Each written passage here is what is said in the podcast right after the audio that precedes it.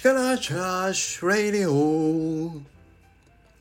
おはようございます。力です。今日もスタイフを取らせていただきたいと思います。よろしくお願いします。今日はこの間シルさんが放送されていたこととその前にねちょっと左だけなで方さんから伺っていたお話に共通点があるなと思ったことがあったので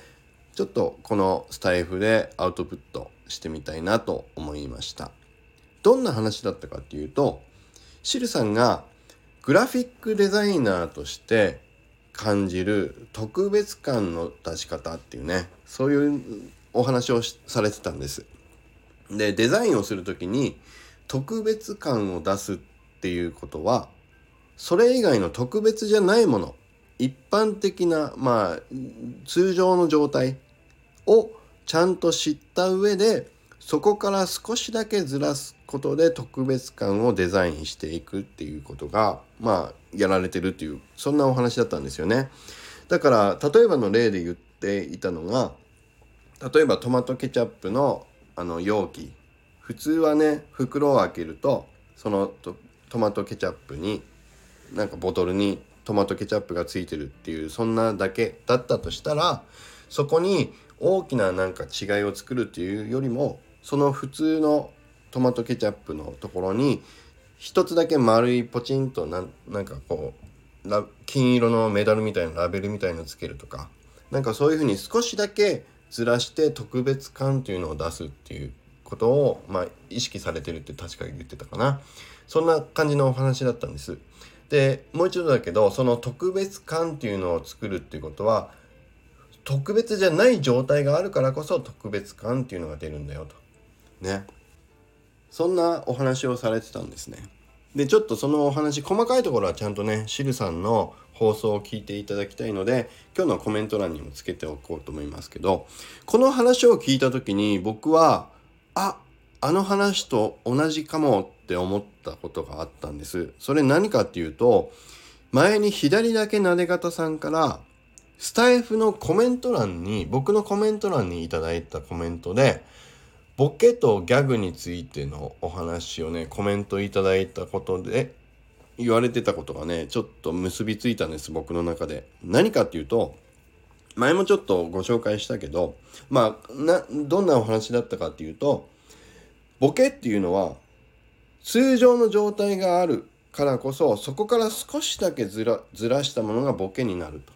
だからそのボケっていうのは違和感だよっていうお話だったんですよ。皆さんにとっての違和感がボケになってだからこそ人が突っ込みたくなるっていうねそういうお話をしてくれてた時にこのね話とシルさんが言ってたお話がね僕の中であの点と点がつながったんですよね。だからえっとねその時に片さんが言ってたのはまあ例としてこれスタイフで言っていいのかな？いい？んだよいいと思うけどまあくす臭いうんこは普通でしょと。ね？当たり前だと。もう一般的でしょってうんこが臭いのは一般的だ。でもそこがラベンダーの香りがしてるうんこだとなラベンダーの香りっていう違和感が出てそれがボケになってツッコミ。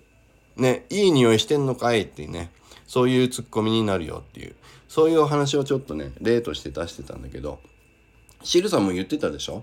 デザインをする時には一般の状態がある上でそれが共通認識されているからこそそこから少しだけずらしたものが特別感としてデザインを特別なデザインにできるよって。だからこのあの芸人さんのボケを作る芸人さんの才能と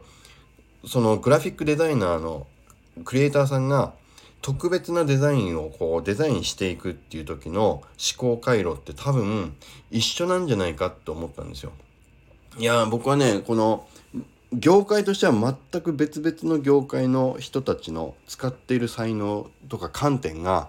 あの同じところにこう紐づいてたって思った時におおと思ったんですだからちょっとね今日はこの場でスタイフでその話をね取らせていただこうと思いましたいや面白いでしょ。